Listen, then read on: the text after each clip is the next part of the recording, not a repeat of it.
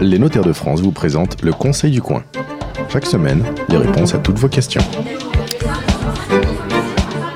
Bonjour à toutes et à tous et bienvenue sur la radio du Conseil du Coin. Nous sommes à Nantes avec vous, le café Le Flessel qui nous accueille, qui accueille le, chaque premier samedi du mois les notaires qui répondent gratuitement à toutes vos questions et un petit peu partout en France.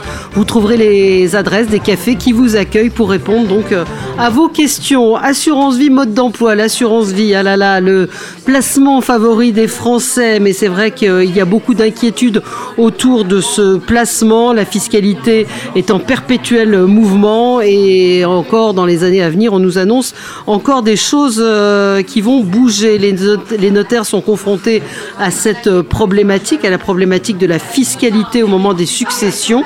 C'est un placement hors succession euh, qui est euh, de la compétence également des notaires. beaucoup de questions, ou non peut-être.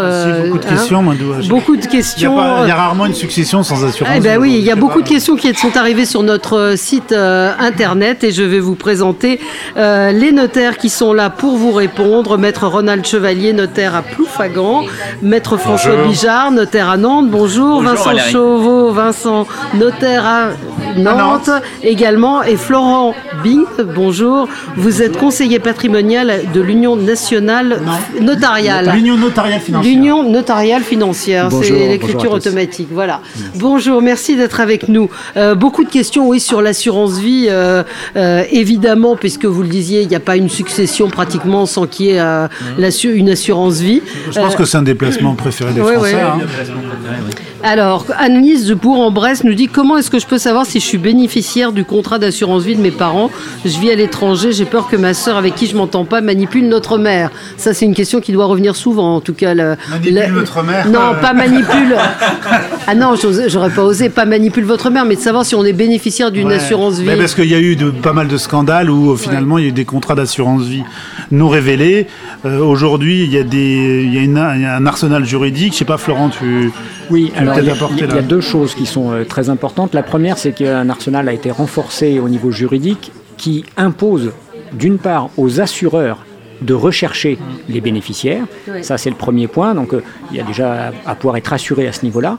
Et puis, il existe également l'AGIRA, qui est une association mixte avec une partie publique pour lequel on peut demander par cette association qui elle-même va interroger tous les assureurs. Les héritiers peuvent demander eux-mêmes Oui, absolument. François Et la troisième François ah, C'est les deux. Les... Et la troisième Ficovi. Et la troisième C'est Ficovi. Absolument. Ficovi Ficovi, qui, est, qui est en fait consulté par les assureurs qui, euh, dans le cadre de la recherche qu'ils doivent faire effectivement, vis-à-vis de leur assurer, de, en fait, de s'assurer eux-mêmes que les personnes qui ont souscrit un contrat d'assurance vie chez eux aient toujours envie. Et consulté également par les notaires. Exactement. Absolument.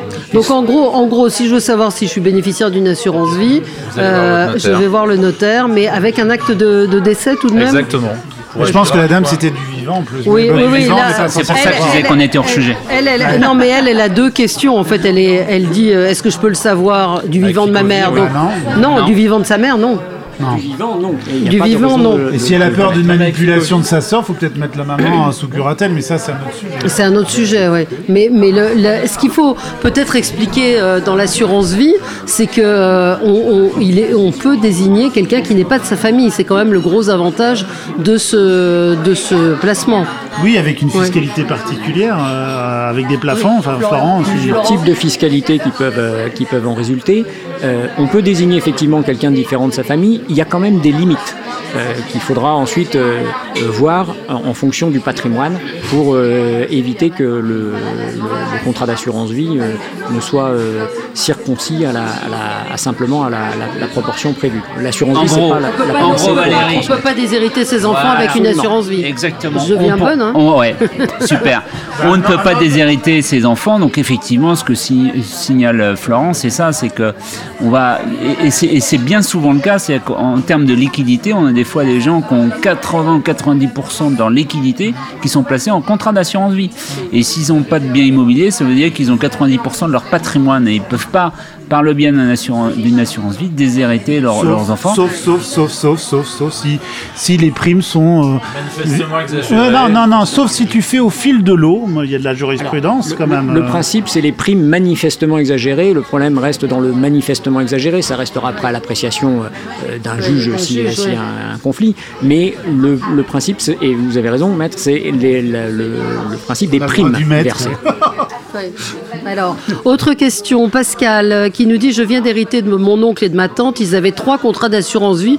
J'arrive pas bien à comprendre pourquoi ils avaient trois contrats. Euh, Est-ce qu'on est limité? Est-ce qu'il y a un maximum euh, sur une assurance vie? Aucunement. Il n'y a Alors pas de pourquoi- limite ni en nombre de contrats contrats. Alors pourquoi plusieurs contrats? Souvent, euh, c'est vendu parce que Le dernier conseiller qui a, sonné la porte un peu, non? Absolument, il y a un effet un peu millefeuille sur lequel on va rajouter des contrats par-dessus d'autres contrats. Il n'y a pas de limite, donc euh, c'est pas gênant.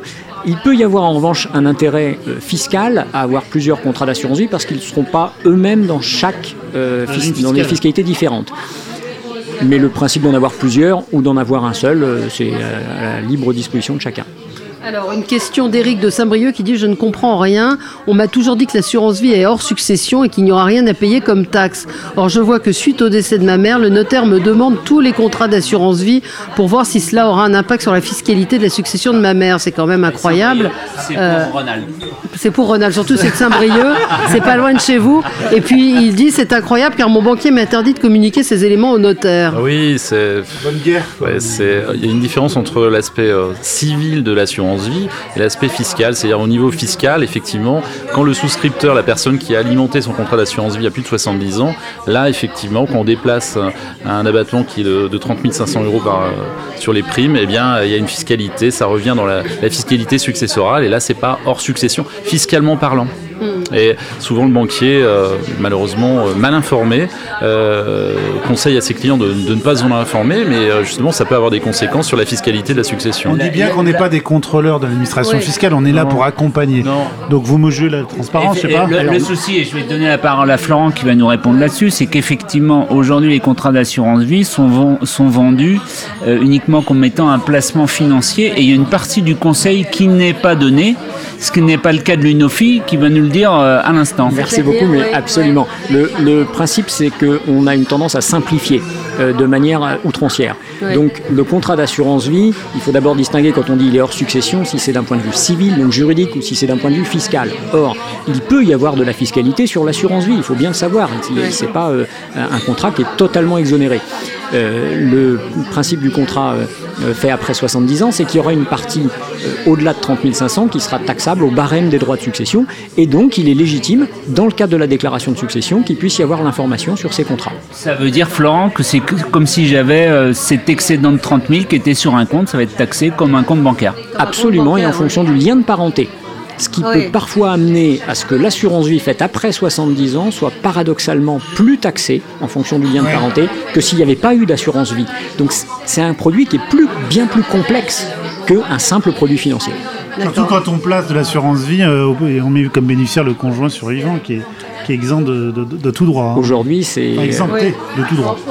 On, a effectivement euh, une, une personne qui nous dit euh, qu'elle a. Alors, elle dit J'ai 82 ans, mon notaire me dit que c'est ridicule de mettre le prix de vente de mon appartement de 400 000 euros sur le contrat d'assurance vie au profit de mon conjoint. Je précise que nous n'avons pas d'enfants. Le conseiller de ma banque dit pourtant que ça éviterait de payer des taxes de succession. Eh c'est le ce qu'on notaire a évoquait. Oui, oui, je vous avoue être un peu perdu. Donc, vous avez Le raison. notaire c'est a ça. totalement raison. Comme le rappelait Vincent, euh, il n'y a pas de droit depuis 2007 entre époux. Donc il n'y a aucun intérêt fiscal à dire on va mettre sur un contrat d'assurance vie pour éviter des droits qui n'existent pas.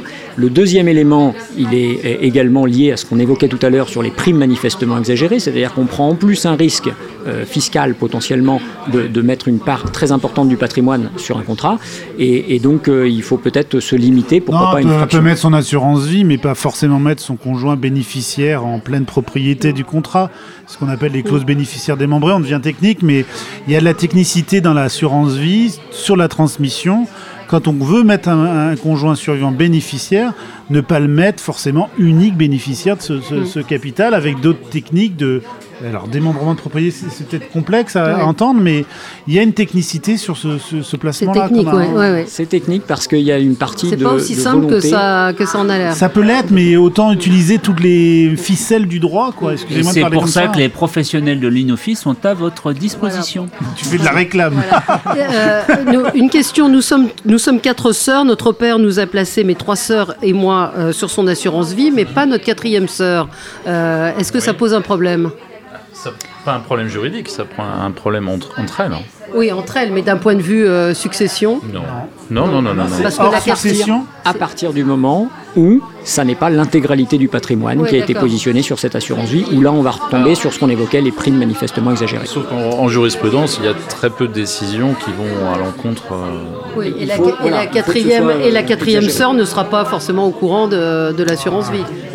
Un- à un moment ou à un autre, elle le saura. moi je dis il faut toujours rester proche quand même de ses parents. Parce que- Parce que, Au- aujourd- Aujourd'hui, en droit français, euh, effectivement, on a les, réserves, ce qu'on évoquait tout à l'heure, c'est-à-dire euh, on ne peut pas déshériter ses, ses enfants.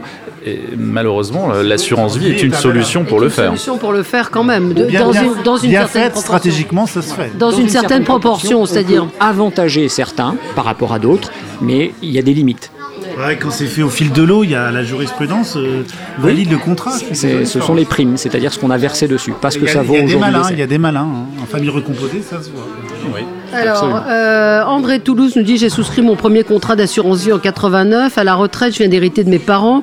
Je viens d'être démarché par un conseiller euh, de, en placement qui me propose de placer mes fonds sur un nouveau contrat d'assurance vie en me disant que je pourrais désigner d'autres bénéficiaires sur son contrat. Est-ce que c'est un bon conseil, Florent? Alors non, c'est pas nécessairement un bon conseil. Et il y a deux choses. La première, c'est que tout d'abord, dans une clause bénéficiaire, on désigne qui on veut. On peut en désigner un, ou on peut désigner plusieurs bénéficiaires. Donc le fait d'avoir un nouveau contrat parce qu'on va pouvoir rien, désigner d'autres n'apporte rien. Absolument. Ça n'apporte Vous l'avez dit tout à l'heure, il n'y a pas de plafond, donc on peut mettre autant d'argent qu'on On veut. contenter d'am- d'aménager la clause bénéficiaire. Voilà. Même par testament, pas forcément le contrat. Oui, même par Enfin, je laisse- testament. on te laisse finir, Florent. Mais on, on peut désigner autant de bénéficiaires qu'on veut sur un seul et même contrat. Donc l'idée d'avoir un autre contrat pour avoir d'autres bénéficiaires, ça n'a pas de sens. Le deuxième élément, il est plus lié à une- un aspect fiscal, où on a une règle d'exception qui est souvent méconnue sur les contrats d'avant le 20 novembre 91. Je suis désolé d'être un tout petit Ouais. peu précis, mais c'est un point qui est très important, qui permet d'avoir une fiscalité si l'on verse après 70 ans, comme Ouais. si on versait avant, Avant. 70 ans. Mais, mais aujourd'hui, concrètement, euh, Florent, euh, François Bijard a de l'argent à placer. Il peut placer jusqu'à combien sans être fiscalisé? Mais François Bijard, il n'a pas 70 ans. C'est son euh, voilà. Donc euh, du coup, euh, voilà, qu'il utilise un contrat d'avant euh, le 20 novembre 91 s'en ou d'après, finalement, il sera dans la même fiscalité. C'est-à-dire laquelle? C'est-à-dire alors la fiscalité de l'article 990 Ah, I. pas de madame. Pardon. Donc c'est simplement de se rappeler qu'il y a jusqu'à 152 500 euros par bénéficiaire sans taxation. Donc et François va avoir 5 enfants, euh, jusqu'à 152 500 euros, il peut y aller quoi. voilà, par enfant, ça fait déjà un, En plus un des montant 100 000 important. Donc, euros sans, donc sans fiscalité, on est d'accord. sans Sans, aucune fiscalité, quel que soit le lien de parenté ou de non-parenté qui existe, c'est-à-dire y compris entre étrangers, et une taxation unique à 20% au-delà.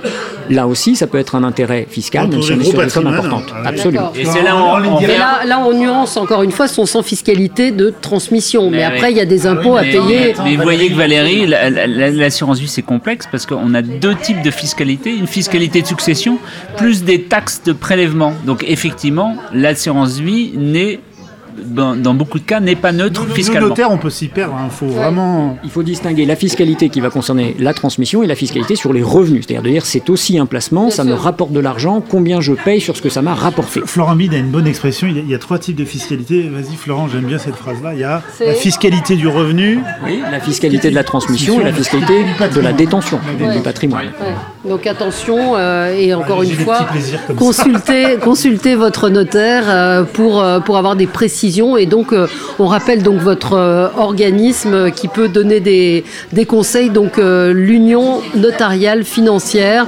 euh, C'est un- qui- C'est c'est 100% notaire. C'est les notaires qui ont mis ça en place. On accompagne. donc vous fait, êtes conseiller patrimonial, vous, Voilà. accom- vous accompagnez, vous donnez des conseils euh, également euh, de, de C'est nous, notaires, qui le. pour les clients des notaires. voilà. Pour les clients des notaires, c'est d'avoir un conseil notarial, c'est-à-dire juridique d'abord, qui va s'appliquer au patrimoine et donc à tous ces éléments financiers qui sont plus complexes qu'on ne le pense souvent et qu'il faut regarder euh, dans le cadre du patrimoine Dans de, de manière Donc globale. attention, l'assurance vie, pas un placement si simple. euh, Il faut bien connaître euh, les règles, euh, encore une fois. Merci à tous les Au quatre. Au revoir, à la semaine au revoir. prochaine. Au revoir. Non, ça y est, c'est fini. C'était le Conseil du coin avec les notaires de France. Pour poser vos questions, rendez-vous sur la page Facebook du Conseil du coin.